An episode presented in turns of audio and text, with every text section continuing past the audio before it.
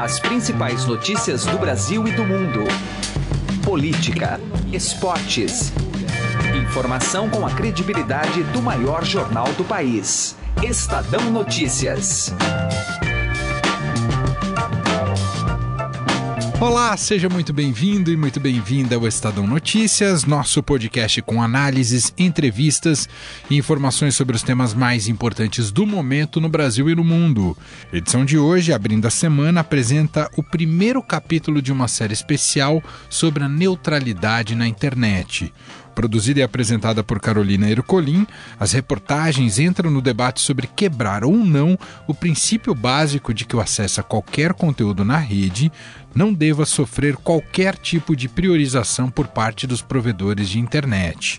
O pontapé para a mudança foi dado nos Estados Unidos sob o governo do republicano Donald Trump. As operadoras brasileiras logo se ouriçaram para buscar patamar parecido, mas o governo, ao menos até agora, tem respeitado e diz que vai respeitar as balizas da neutralidade colocadas no Marco Civil. A série de reportagens entrevista especialistas em diversas áreas para entender quais horizontes se colocam ao pensar uma rede que não seja neutra. As portas para inovação se abrem ou se fecham? Há ganho de eficiência com gerenciamento diferenciado? A decisão apenas favorece as grandes empresas? E por fim, qual é a chance de Brasil mexer neste vespeiro? Algumas dessas respostas começam a ser respondidas a partir de hoje, de agora, neste material preparado por Carolina Ercolim. Não perca! Confira ainda nesta edição uma entrevista com o economista Raul Veloso para falar sobre o rombo da Previdência, o déficit das contas públicas nos estados e as chances de uma reforma passar no Congresso ainda neste mês de fevereiro. Também nessa seara econômica participa aqui do programa a Silvia Araújo, editora do broadcast da Agência Estado, que apresenta a tradicional agenda para a semana. Esses são os destaques de hoje do Estadão Notícias, que você pode assinar e ouvir via iTunes e aplicativo no Android. E também pode nos seguir nas plataformas de streaming Deezer e Spotify. Em ambas, basta procurar pelo nome do programa no campo de buscas e passar a acompanhar todas as nossas publicações. Para mandar o seu e-mail, podcast@estadão.com. Ouça e participe. Estadão Notícias. O Estadão Notícias de hoje apresenta o primeiro capítulo da série especial sobre a neutralidade da internet. Conheça mais neste episódio histórico sobre este princípio da rede e o que ele significa. A reportagem é de Carolina Ercolim. Quando se fala na revogação do princípio da neutralidade da rede, vem logo associado um anúncio em tom apocalíptico. É o fim da internet que conhecemos. A discussão veio à tona a partir de um movimento do governo de Donald Trump que tem derrubado decisões da administração de Barack Obama. Como já haviam feito sobre temas caros aos democratas, como saúde, meio ambiente e imigração. I would build a great wall and nobody builds walls better than me, believe me. And I will have Mexico pay for that wall. Os republicanos pautaram uma posição radical na Comissão Federal de Comunicações dos Estados Unidos, a FCC, uma espécie de Anatel americana, e venceram. A decisão de dezembro de 2017 derruba as normas de 2015 para que o fluxo de dados que trafegam pela rede não tivesse a influência das operadoras. Ruía, então, a neutralidade da rede. Mas afinal, o que é a internet que conhecemos e por que o mundo está preocupado com as mudanças? O conceito é simples. Hoje, ninguém pode bloquear um serviço, priorizar um parceiro econômico ou degradar um competidor. Neutralidade da rede é uma coisa que surgiu ali nos anos entre os anos 80 e os anos 90. O conceito, na verdade, foi, foi adequado só nos anos 2000 por um cara chamado Tim Wu, é um advogado de Harvard, é, que basicamente diz o seguinte: todos os dados devem ser tratados pelas operadoras de internet da forma igual. Bruno Capelas é repórter de tecnologia do Caderno Link do Estadão. O que, que é um dado? Um dado pode ser um e-mail que você está me mandando, pode ser um vídeo que você está assistindo na internet, no YouTube, pode ser uma foto que você está mandando mandando da sua filha ou do seu filho para um amigo, ou pode, sei lá, ser um documento super importante da sua empresa. Não importa. Todos os dados são, eles são divididos em pacotes, pequenos pacotinhos para poderem serem transmitidos pela internet. Todos os pacotes de dados devem ser tratados da mesma forma pelas operadoras. Ou seja, a internet não importa o que você está transmitindo, é, ela tem que tratar tudo de forma igual, salvo algumas, algumas exceções, em caso aí de crimes, por exemplo, isso aí tem um tratamento um pouco diferente, óbvio. Dá para ficar mais simples ainda se a gente usar uma analogia. Imagine que um usuário qualquer da rede é um carro. É como se ele fosse escolher uma rodovia e ele tivesse a liberdade de mudar de faixa sem que isso importasse pagar mais por isso. Então, se você está na faixa da direita, que é mais lenta, e quiser mudar para a esquerda, mais veloz, não precisará pagar mais por isso, segundo Fabrício da Mota Alves, que é advogado especializado em direito digital. Ela vai estar livre, porque não vai haver a diferença. Eu vou poder escolher. Todos os dados funcionam como essas faixas de uma rodovia, que não, há, não deve haver diferença de tratamento. É basicamente isso. Ou seja, uma rede que não garante a neutralidade pode impedir a visualização de conteúdos. Claro que tudo depende de quanto se está disposto a pagar.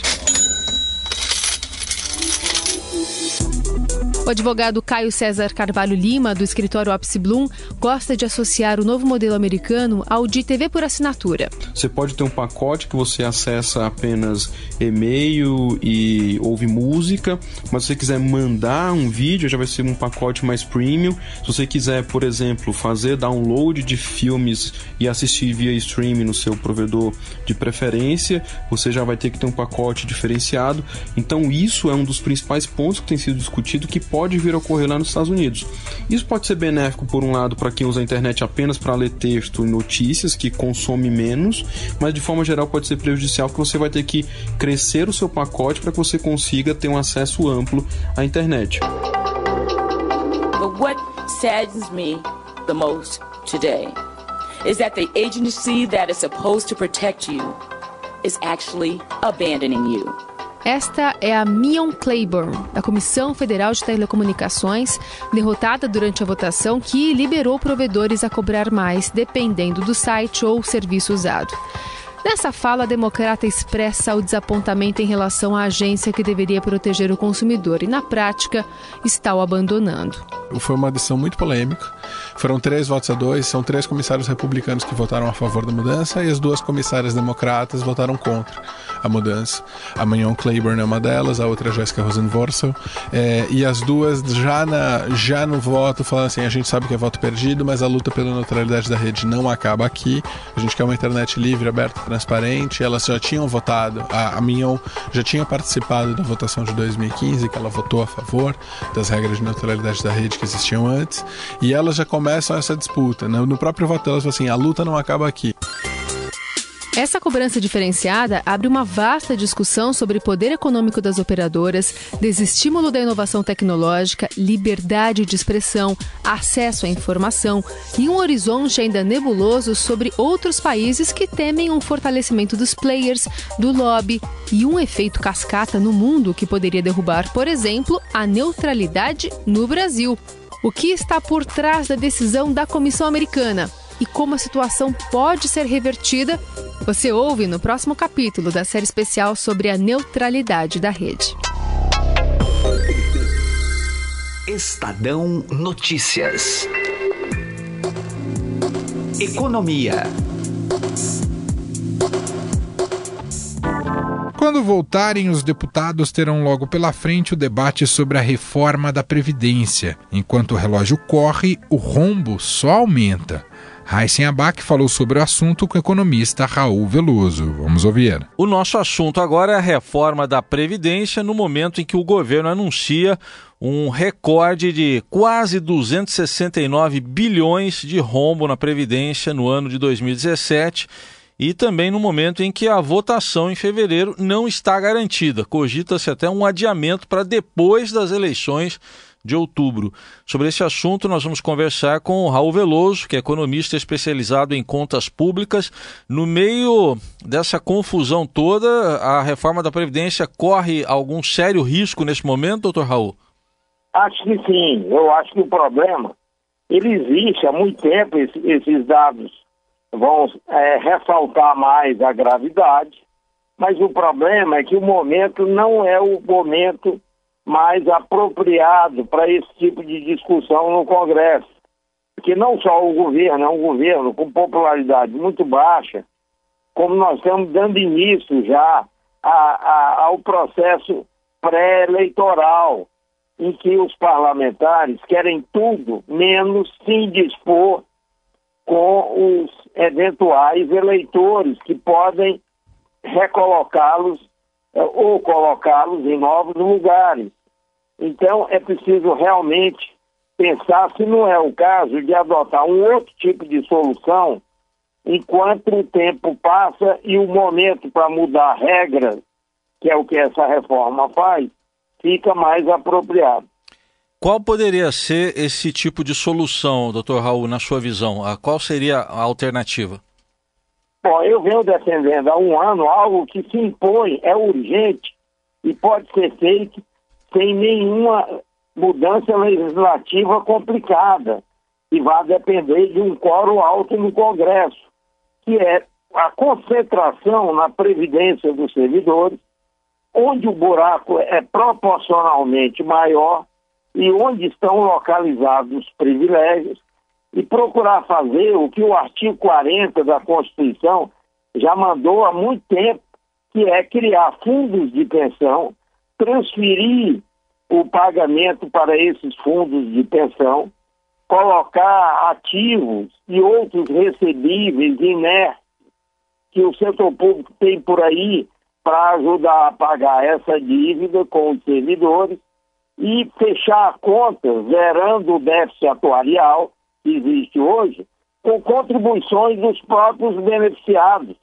que já estão sendo beneficiados, e os que virão a ser beneficiados. Ou seja, é uma conta que terá de ser fortemente paga pelos ativos e os inativos, porque é um sistema muito privilegiado que não faz sentido a gente querer resolver isso unindo é, beneficiários do sistema INSS, onde estão os mais pobres, ou então levando a conta para os contribuintes em geral. Isso pode ser feito sem nada desse desgaste todo que nós estamos vivendo na discussão da reforma. Bem, o senhor está colocando eminentemente uma questão técnica aí, tem o lado político. O senhor vê que seria uma situação política é, mais contornável essa, se fosse seguida essa sua proposta? Sem dúvida alguma. Primeiro que não vai precisar de aprovar nem lei complementar, muito menos uma emenda constitucional com um quórum altíssimo. Vai bastar fazer, provavelmente, medidas provisórias. E que isso pode ser feito e depois aprovado com uma certa facilidade. E número dois, vai concentrar o equacionamento do problema é, em cima dos servidores, que são os seres privilegiados em toda essa história. Eles têm de pagar a maior parte da conta.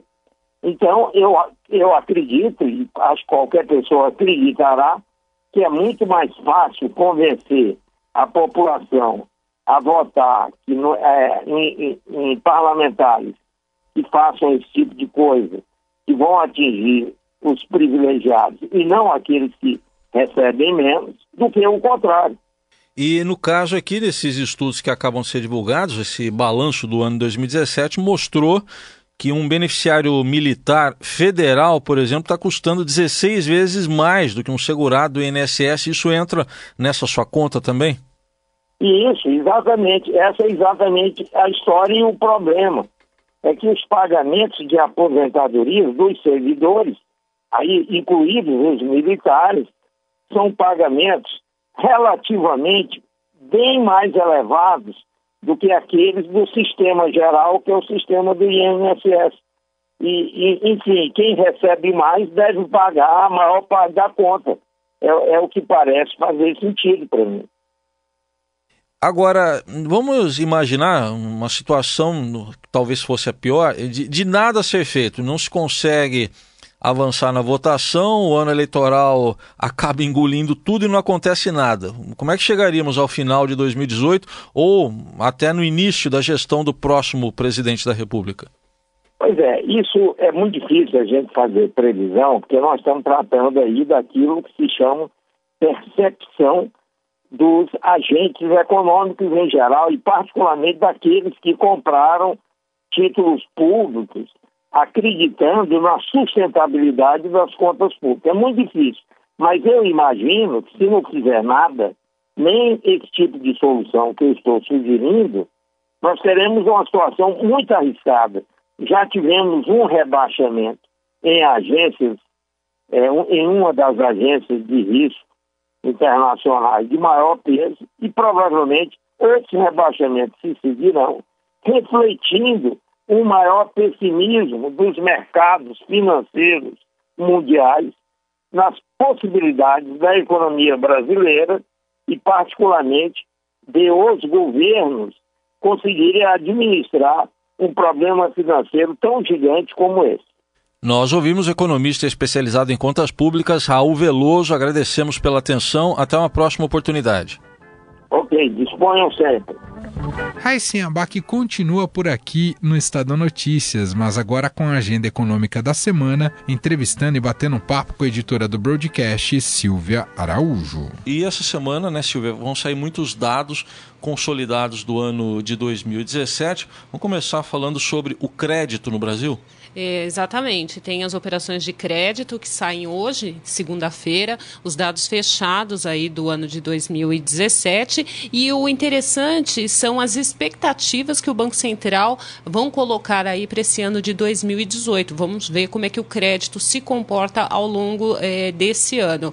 No ano passado, nós tivemos algumas restrições ali no crédito, principalmente no começo do ano, né, Heisen? Depois, da metade do ano para frente, houve um pouquinho mais de afrouxamento no crédito e também a gente teve o efeito da queda da taxa de juros e isso teve um pouco de é, efeito para o crédito para a pessoa física e também para a pessoa jurídica. Talvez alguma coisa do FGTS dos inativos que também ajudou a gente a pagar dívida, pode ter mudado alguma isso, coisa. Isso, as né? pessoas né? pagaram um pouco de dívida e liberaram ali, recuperaram a sua é. capacidade de tomar crédito junto aos bancos. Então vamos acompanhar esses números, mas tem também nessa semana, né, Silvia, os dados que são aqueles diretamente ligados à meta do governo, que a meta é ter um rombo né, de 159 bilhões. Pois é, Heisen, e olha que até novembro, no acumulado de 12 meses, esse dado ele tem um déficit de 160 bilhões. Então, o governo teve que fazer aí um número muito bom nesse mês de dezembro, no mês de dezembro do ano passado, para fechar